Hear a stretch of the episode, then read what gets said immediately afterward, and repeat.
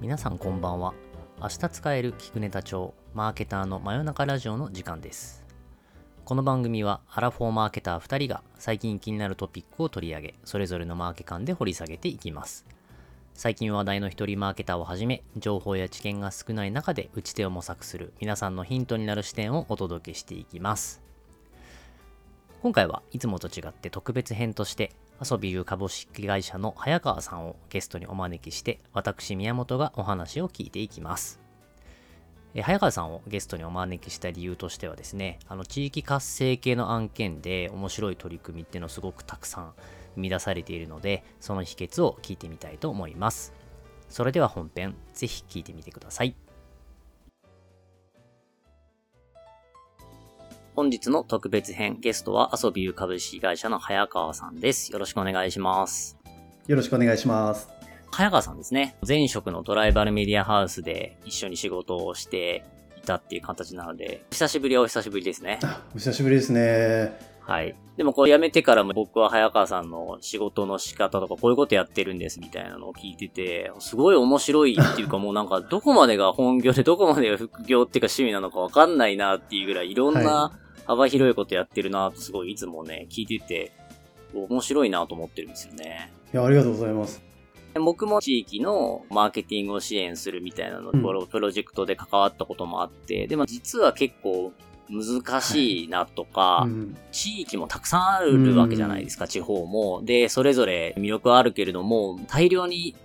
ある地方の中で魅力を光らせるってすごい難しいし、っていう中で、早川さんの取り組みっていつも面白いなと思っています。で、ちょっと僕の方からどういうことをされているのかって簡単に紹介した後に、ちょっと詳しくはまた早川さんからお聞きできればなと思うんですけれども、はい、本業は、えー、遊び株式会社というところで、えっ、ー、と、観光戦略の、えー、お仕事をされているというところですね。はいあとは副業で上市町の出身者コミュニティの活動だったりとか、まあ、あとは僕、この間聞いてすごい面白かったんですけど、釣り用のルアーを手作りできるルアークラフトのブランドをやってたりとか、もうほんと幅広くいろいろやってて、もう今日はちょっとどんな話が聞けるのか楽しみにしておりますが、早川さんの方からも、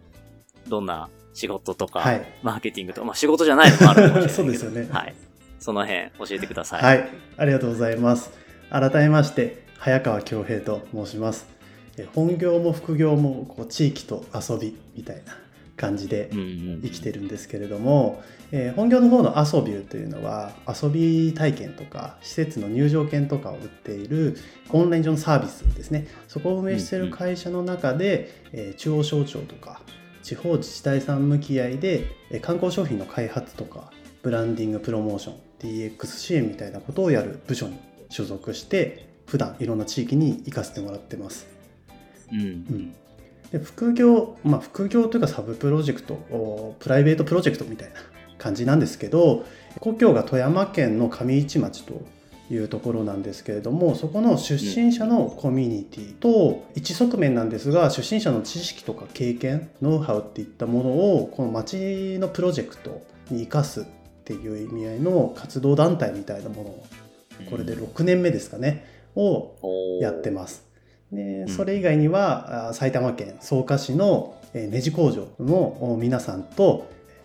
全国であった面白い仲間と一緒に日本初のこうルアーを手作りして楽しむっていうそういったブランドを作ったりあとはキャンプが趣味なのでプライベートのキャンプ場をやったりとかそういったことを普段やってます。よろしくお願いします、幅広い一言で語れないすごいですね。で、この遊びでやってる観光戦略とかの仕事って、具体的に例えばどういう自治体でどういうことをやってたりするんですか？はい。そうですね私たちの部署で言いますともう本当全国47都道府県を対象にしてまして、うん、メインってなる例えば陶芸体験とかそういったのを売ってるんですけれどもそういった商品自体をもう地域としてもっと増やしていきたいぞとかえー、もっと地域の特性を生かした商品によりブラッシュアップしていきたいぞっていうのがあった時にそれを僕らいろんな地域を知ってたりデータもあったりしますし経験があるので、まあ、こういうふうにしていったらどうですかっていうような、まあ、並走支援をさせていただいたりだとか僕ら自体が結構大きなプラットフォームなので、うん、オンラインで販売するっていうチャンネル的な整備もあればそこを使っていかに多くの人に知ってもらったり買ってもらったりするためにどうしたらいいかみたいなところが基本的なメインの支援領域になるかなと思います。なるほど。はい僕も遊びを使って、埼玉の屋内スキー場の予約をしたりとか、まあそういう体験の予約が遊びでできると思うので、なんで地域の人と一緒に、まあどんな体験を作ったら、すごい楽しんでくれるかとか、人気になるかみたいなところを一緒に作ってやっていくっていうところはあるんですね。そうですね。うん。なるほど。早川くんの見てて、この事例面白いなと思ったら、三重県で音声広告？はいはいはい。夢見ねむさんと、音声の広告で、ポッドキャストの番組作って、はい、音で三重県の魅力を伝えるっていう番組のプロデュースとかもされてたと思うんですけど、これもアソビューの体験に紐づくそうですね。三重県さん自体が、アソビューとしても唯一包括協定を今結ばせていただいていて、いろんな事業をさせていただいてるですね。でその中で僕三重県さん担当させていただいている中で基本的な観光のいろんな事業は行いつつもこのデジタル活用して新たなこう取り組み実証実験みたいなことをいろんな人から意見を募集する機会があったんですよね。でその時に早川さんも何か出してくれませんか？っていうお話があった中で日頃感じてるところで言うと富士山とか沖縄とかっていうのはパッと見た瞬間にビジュアルとしてここは沖縄だなとかここは富士山だなっていうのは分かりやすいんですが、観光の写真それぞれいいんですけどなかなか認知と、え一致してなかったりだとか、うん、あっと驚いてすごい差別化に寄与するかっていうと、うん、いいのにそうなってない場合もあるなっていうのが普段から思ってたところでそれに対してどういうふうな差別化をしていくかみたいな発信の仕方をただただ綺麗な山とか川を打ち出していくっていうんじゃないやり方って何かないかなっていうのは思ってた中でかなりチャレンジングなお題だったんでもうビジュアルすらなくして音だけで 発信するのどうですかみたいな話をさせてもらった時に「いいっすね」みたいな。でね、あの地域から初でえー、ポッドキャストをされてる方っていうのは結構いらっしゃったんですが、まあ、ポッドキャストの性質上なのかな。なかなかまだ自治体が運営するっていうポッドキャスト番組もなかったのでそれをもうねこの機にちょっとトライしてみましょうよっていう話で、はい、遊びの本業と直接事業とシナジーがあるかっていうと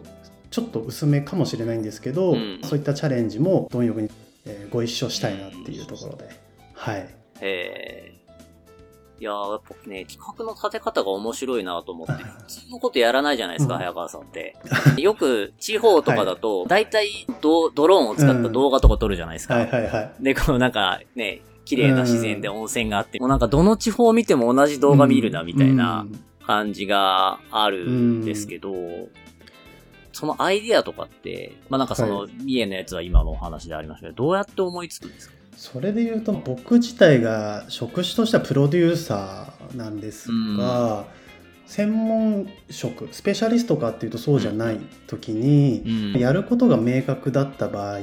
て、うん、その道のプロがやった方がより良いなっていう、ところがある中でまだちょっと見えない中でどうやるかみたいなところになった時に、えー、ようやく僕のバリューみたいなものも出てくるんじゃないかなと思ってるところがあるんで、うん、うん、普段からそういう悩みとかあった時にどう出すかどうやっていくかみたいなのは日々考えてるって感じですかね。うん。じゃあ何をするかっていうかお題というか大きいところから課題を解決するっていうような意識でやられてるですね。そうですね。あとはもう、いろんな地域のチャレンジに一緒に走りたいっていう価値観というか、思いですかね。なるほど。なんか新しいことであり、まあすごく世の中にタイミングとしてすごく合ってたなと思うのがもう一つの上市町で、オンライン規制の動画を作られてたじゃないですか。ちょうどあれですよね、コロナ禍で規制できないけどどうしようってなってた時期ですよね。そうですね。うんうんうん。はい。ちちょっと懐かしい感じも今となってはするんですが今となってはね、うん、もうなんか普通だけど、うん、当時はね規制できないかなとか考えてた時ありましたよね、うんうんうん、そうなんですこれが先ほどちょっとお話ししたまあ、富山県の上市町の出身者コミュニティを中学生の同級生と一緒に町の事業として町に提案させてもらってそれで運営させてもらってるんですがコロナになって東京でもなかなか集まりにくいぞっていう風になってる中で、じゃあどういう風にやっていこうかなみたいなところで自治体柄なんですけど、まあ、動画を作るっていうのは決まってるんだけど、何作ったらいいみたいな。なるほど。とサクッと相談受けた時に町のことを知ってもらうっていうのはすごくねあの2万人の町で、えー、山なんで、うん、すごい常に、えー、求めてるんですけども、うん、えー、コロナ禍でじゃあ山の良さとか語ってもそれはいいのかなって思うところがあって、うん、もう少し動画として世の中に対して少しいいこととか町の人にとって何か価値のある提言みたいな提案ができてそれが話題化したら結果的に町のことまあ、好意を持ってとか尊敬の面で街見てもらえるっていうのがいいんじゃないかなっていう話、えー、させていただいてでそれじゃあどうすんのっていう話の中でソーシャルリスニングをこうしてたんですよね。トライバルメディアハスっぽいな。ってましたね。SNS マーケやってた早川君だからこそのやり方が出てきましたね。はい、やってる時にコロナもう初めての未曾有の状態だったんでいろんななんかこうなんて言うんでしょうね。ネガなこともうん、ポジなこともいろいろある中でオンライン規制やったよみたいなワードがちょっと増えてきてるタイミングでもあって、うん、でじゃあ次のちょうどお盆に向かっていく時期でもあったんで、うん、こうお盆の時期にわ分かんない自信があったんですけど首相とかが言うんじゃないかなみたいな。でそこに貼ってえ言った瞬間に街からその動画リリースしたら、うん、すごい見られると思うんですよねっていう話をして本当にコロナがすぐ収まって出す必要がなかなくなったら出さない動画になっちゃうんですけどいいですかっていう話したら、うん。いいですねやりましょうみたいな。僕の生まれた街に結構チャレンジングな面白い人たちが多いんですけど。そうですよね、はい、結構ね、はい、チャレンジングでだってせっかく作ってもお蔵入りになるかもしれないってことですもんね、うん。うん、で撮影も街の人もう手伝ってくれる人を集めてで出演者も街の人。で両サイドからズームつなぎながら上市町へ撮影してで東京にいる出身者も撮影して、それを合わせて編集して動画にしたっていう感じなのですごいいい制作会社が作った動画のクオリティとどうなんだっていう時にやっぱりちょっと粗さはあるんですけど、まあ、スピード感とか基本メインターゲットは町の方とか富山の人なんで、そこに接してる形で作ってるっていう意味で言うとまあ価値はあるんじゃないかなと思いながら作りました。なるほどね。はい、いや、とてもなんか僕も見てリアリティがあるなと思って、出演者本当に、うん、あの、上市、本当にあれですよね。リアルな上市町の人とお父さんお母さんとかでやってるから、もう全然モデルっぽくないっていうか、あ、もう、いつもの人なんだろうなって思ったし、はい、でも、普通の人で撮ると、うん、なんかこう、絵として成立しにくい部分もあるじゃないですか。うん、物語性がなかったりとかするのに、例えばあの、なんだっけ、彼氏が出てきたシーンあるじゃないですか。オンライン規制で、えっと、実家と東京を結んでて、はい、で、娘さんが東京で出てて、うんうん、元気？みたいな、うん。で、実は彼氏ですみたいな感じで横から出てくるみたいな、うん、あのシーンとか、すごいなと思って。よかったですよね。なんかたまたま、うん、男女で映れないですかって言ったらあのちょうど彼氏がいてまだ家族に紹介してないんですけどこういう場で紹介してもいいですかみたいな「あどうぞどうぞ」っていう感じで撮ったらすごいねこういう時ってやっぱお父さんの方が反応するんですよね。なんかお父さんもうわみたいな。すごく生の表情が撮れて。うん、で子供たちがまた向こう側にいたりとかしてすごい、うん、あったかい感じのシーンが。そうですね。うん、すごいあったかい感じがしたし、リアリティも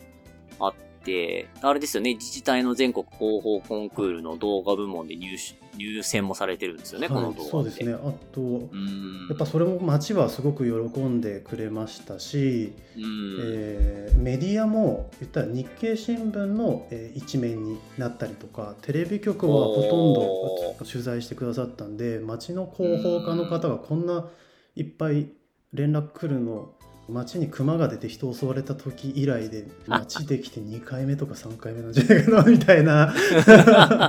ポジな方向性で出たので本当に70とかのメディアとかに、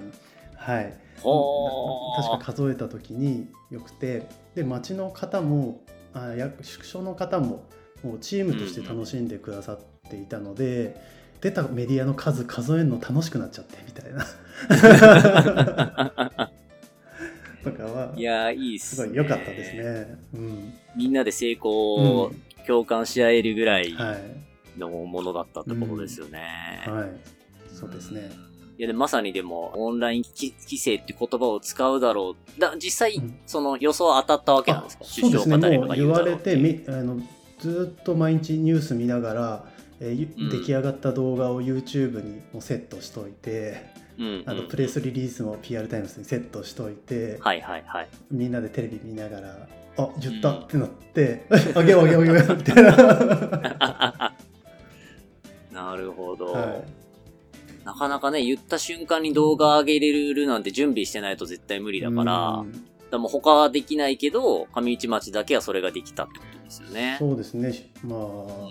うん、ねあの完全にプロの PR マンとかではないですし、うんそんな賭けみたいなことってなかなかしづらいとは思うんですけど、うん、とにかく何か発信しても外に響いてきたことがあまりなかったっていう過去と、うん、世の中的にもなかなか直接的な発信してもちょっと価値を生みづらかった時期だったんで、うん、ああいった形の発信で良かったのかなと今思ってますね。はい、そういう地方のやるときってなんかアイデアを出すとこれって上市町じゃなきゃできないことじゃないですよね、みたいなことを言う人もいそうだなと思ったんですけど。はいはいはい。そうですね、もう圧倒的な何かがあるんであれば、全部圧倒的にいいんですよね。富山県の僕の生まれた町も剣岳ってすごい綺麗な山もあるんですけど、そこをかなりこすっちゃってる部分もあったりもしますし、やっぱりどちらかというとそのタイミングとしてやるべきこととかあとはやりたいと思えることをもうやったらいいんじゃないかなっていう ちょっと気持ちもあるんですよね。そこじゃないといけないことにこだわりすぎなくてもいいのかなっていう気がします。でもその動画の中にもあるんですけど街の要素とかは入れていけば逆にね、剣岳だけを打ち出していくものよりは違う接点で外に出ていってその中に、ね、上市町のものが含まれてれば結果的にそっちの方が、ね、リーチがあったりとか見てもらえ、うん、違う感情で見てもらえたりとかあると思うんで。うんうん、うん、確かに確かに。なるほどね。変化球ですかね。変化球ピッチャーみたいな感じです僕は。まあでも変化球だからこそね、話題になる部分はきっとあると思うので、確かにエツルギ岳とかきっとすごくいい山なんだろうけど、うん、もうその話をプレスリリースをしても何も響かないと思うので、うん、そうなんですよね。うん、うん多分日本ができた時からあるから。ニュース性がない。なぜ今取り上げるのか全くないもん。なるほど。でこの地域の企画を考えるっていう時ってよくあると思うんですけど、うん、そういう時ってどのあたりから例えば情報収集したりとか、はい、何を起点にアイディアって作っていくんですか？ああそうですね。もう圧倒的にモチベーションファーストと言いますか僕どうしても住んでるとこじゃないところのを、まあ、本業もそうですし、うん、生まれた町のもやるんですけど、うん、だから僕がやってるっていうよりはその町の方とか、うん、例えば観光だと観光の事業者さんがその後も続けていくとかもっといろいろやっていく起点になっていったらいいなと思ってやってるところがあるのでなので僕が01でアイディア出すっていう時もあるんですけど、うん、その町の人とお話ししてたりする中でこれをやりたいなとかこれ面白かったんだよねっていうのをまず聞いた上でそれをやりたいっていう気持ちをこうどうブーストさせて企画化させるかみたいなのが、あるなと思います。でその時に世の中的にこういう潮流があるよとか、もう少しテクニカルなアドの話とか PR の話みたいなのは後から掛け合わせていく感じが多いですね。はいはいはいなるほどね、うん、それこそさっきのお話じゃないですがじゃないと今ここでやんないといけない理由って作りにくい気がするんですよね。外から来た人がこれいいって言ってこれ作ってバイバイみたいな感じだと うん、よくありますけどね、そういうね、悪い例でよく、地域活性でね、はい、あの、東京のコンサルタントに言われるがままにやって、うん、あの、その瞬間で予算使って終わったみたいな悪い例でよく言われますよね。そうですね。なので、あの本業でもそうじゃないのもかなり重要視してるのは、えー、うん、僕らどこまで行っても外物だけど外からじゃないとわからないこととか東京にいるからこそ流通してるトレンド感とかそれを外から一方的にっていうわけじゃなくやっぱり町の方といかに一緒にやるかっていうのは本業の方でも重要視はしてます。はい、その辺ってインタビューとかしていったら出るものなんですか？いろんな人に聞いていくのかとか一人の人を深掘りするのかとか。聞いていってそんな簡単に出るかなと思ったんですけど。そうですね。出ますね。初めての地域とか行く場合はもうツイッターとかブログとか探して、うん、この人に会いたいなっていうのをリスト化してで1日前とかに入って、うんうん、えー、集まってもらってちょっと一緒に飲んで話聞いて、うん。うん、お互いを理解してその土地のことを教えてもらってで面白いことやってる人って面白い人としてつながり合ってるんですよね。はい、はいはいはいはいはい。でまあプロジェクトやる時も一緒にさせてもらったりとか、うんうん、ちょっと質問させてもらう時とかはいつもその人に聞いたりとかみたいなことをどの地域でも割とやろうとは、はい、してます。ツイッターとかブログとかで、はい、そのピックアップするときにどういう人をピックアップしてるんですか、うん、あそうですね。ツイッターとか見てると分かりやすいんですけどその土地のことをどういうふうに楽しもうとしてるかとかよりよくしておこうかっていう発信って、まあ一定数そういう方いらっしゃるじゃないですか。そういうのが感じられるツイートされてる方、うん、なんならそういうツイッターのネームになってたりとか、はいはいはい、はい、プロフィールにそういうこと書いてあったりとかっていうのがあるんででかつこの方は割と外の方ともフレンドに喋ってくれそうだなっていうのとかをもう想像しながら、えー、お声がけさせていただいて聞かせてもらったりっていうのはしてます。なるほどね。だから、あえて SNS でそういった形で、うん、まあ地域の中で尖ったというか、うん、あと面白いことやろうとしてる人っていうのに、ちゃんとアクセスして、最初にその人の話を聞いてるんですね。そうですね。あとやっぱ僕自身としても、全国にそういう仲間というか友達みたいなのができるのって、普通にモチベーションなんですよね。はいはいはい。なるほどね。なるほどね。だからそういうのを含めて、自分自身のモチベーションをいかに上げるかっていうのを非常に重要だと思うんですけど、そういった意味で言うとその土地を知らないといけないとか仲間を作んないといけないっていうのに合わせてその土地に友達ができるって思って、えー、やるともうメリットしかないなみたいな。はあなるほどね。感じですね。でも次の日、はい、観光局の地方自治体の人とかと話をしたら、向こうもびっくりするじゃないですか。なんか、だいぶ詳しいですね。なんで知ってるんですか？みたいな話とか、うん、あと自治体さんその役所の方も知らないこととかも知れたりとか、あとはそういった方って割と独立して動かれてたりとかプロジェクトやってたりもするんで、うん、普段から役所の方からリーチがあんまりできてない方だったりもするんで、うん、そういった方もプロジェクトに関わっていってもらうっていうのはこれまでやってたプロジェクトから少し変化を与えていく上でも好ましい場合もあったりするんでそういった意味でいいですねっていう感じになちょっと新しい風みたいな。へえいやそうですよね。いやほんとすごいいいやり方です。そのツイッターとかでやってる人に話聞きたいですって言ったら、はい、話聞いてくれるもんですか？あそうですね。聞いてくれそうな人に連絡します。なんか、その見抜き方を教えてほしい。いやでも雰囲気なんですよね。逆に、あんま失敗できないなっていうところもあるんですよ。怪しいじゃないですか。いきなり、早川ってやつが、俺のとこにも連絡してきたぞみたいなとか、なっちゃうと、あれなんで、いっぱいに送ったらいいかっていうと、逆にいっぱい送るとリスクあるなとも思ってるんで、この人はっていう。うん、そのためにフォローしてフォローバックされたらいいねしたりちょっと質問したりみたいな ちょっとこう鳴らす鳴らす1日2日鳴らすみたいなのをやったりします。へえ、はい、すごい、うん、なるほどね。じゃあツイッターとかのやりとりの中で、あ、この人なら話聞いてくれそうだぞぐらいの関係作って、ってことですね。そうですね。ああ。すごい便利です。いや、でもそんなにうまく使ってる人いるんだなって僕は今思いましたよ。SNS のマーケを昔やってたけど。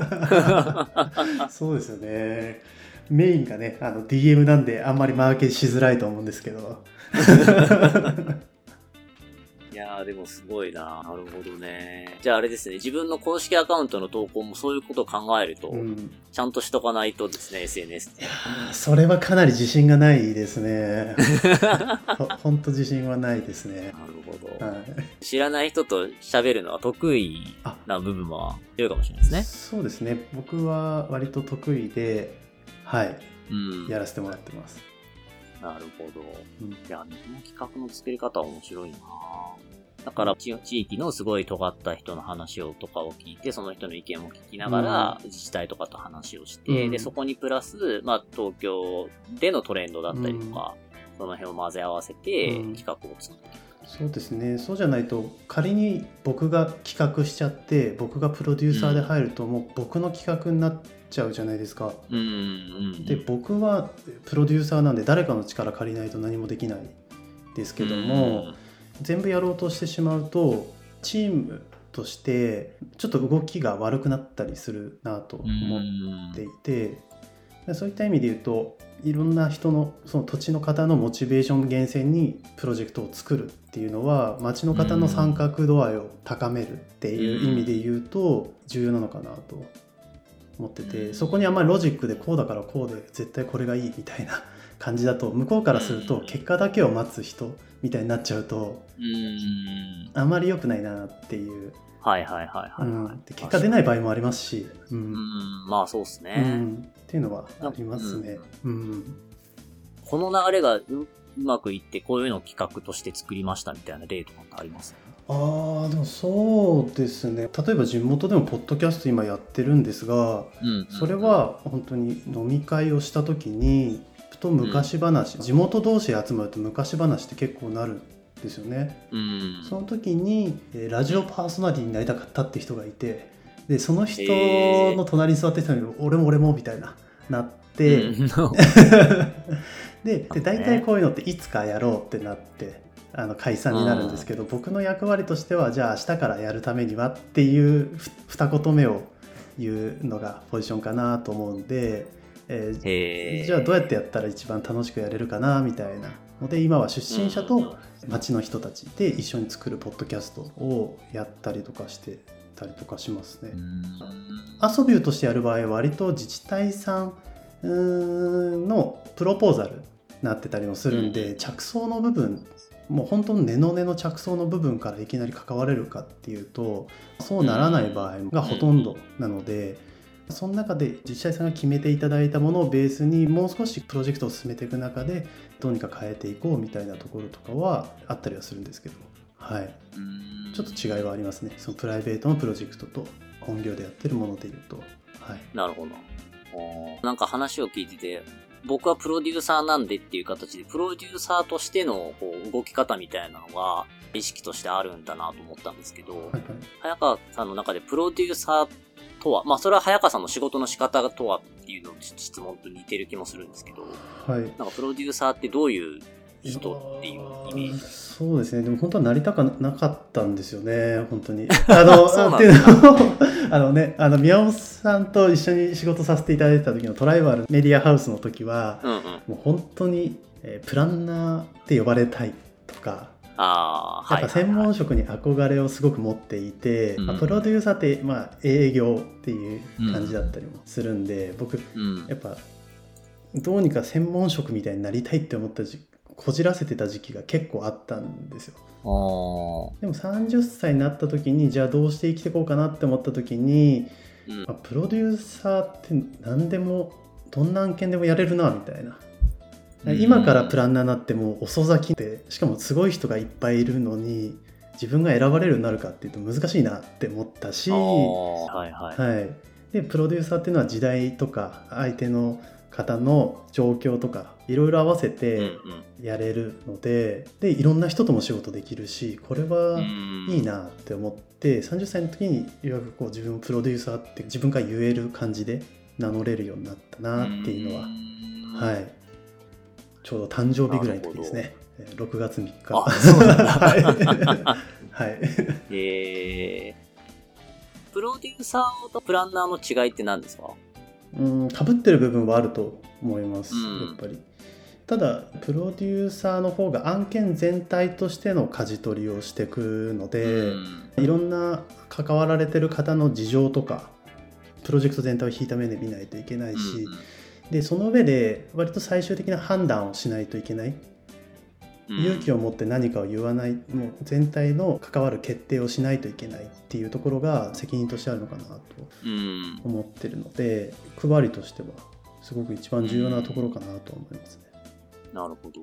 さっきの土地の方のモチベーションから作る、うん、つまりプロデューサーって自分で作るわけじゃなくて誰かの協力を得なきゃ作れないのでみたいなところもなんかそういうことですよね。全体見ながらそうですね。一番いい形を作っていくってことですね、うん、あとは広告代理店とかでやってた時とかとまたちょっとまあプライベートの方とか特にそうなんですけど、うん、えー、まず種があっ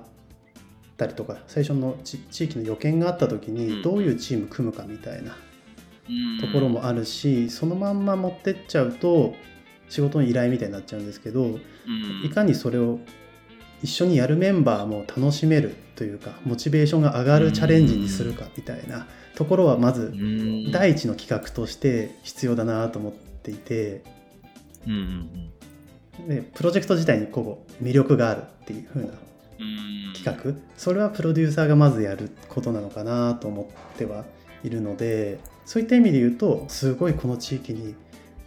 まあ、お酒だったらお酒に超情熱注いでる人がいて、うん、その人マーケティングのこととかクリエイティブのこと一切分かんないんだけど今までないこういうお酒作りたいと思ってんだよね。一緒にややろうよって言われる方がただただお酒のパッケージ作ってくださいって依頼されるよりも絶対いいしただパッケージ作ってくださいって言われて東京の値段で言うとこの金額じゃできないよみたいな話だけになっちゃったりとかもするんで。うん、その辺をどう乗り越えていくかっていう意味でプロデューサーのその企画みたいなのはあるのかなと思います。なるほど。だから、僕も聞いてて面白いなと思ったのは、ププロデューサーだからこそのプランニングをしているとか、プランナーがやるプランニングではなくそうですね。うん。プロジェクトをのモチベーションを上げるプランニングをしているみたいな感じですね、そうですね。プロジェクトのプランナーっていう感じで例えばプランナーって言っても、ね、SNS のプランナーもいれば PR のプランナーとか、うん、やっぱり肩書きって全部クリエイティブディレクターとか分かりやすいデザイナーとか分かりやすいんですが、うん、プランナーって何のプランナーなのっていうのが割と分かりにくくなっている場合とか、うん、示されてないことって結構多いような気がするんですよね。うん、で僕からするとそこが明確な方が逆にありがたかったりもするんですけど。いやでもやっぱりね話を聞いててこうプロデューサーとしても僕のイメージしてる一般的なプロデューサーとちょっとやっぱ早川さんのアプローチは違うし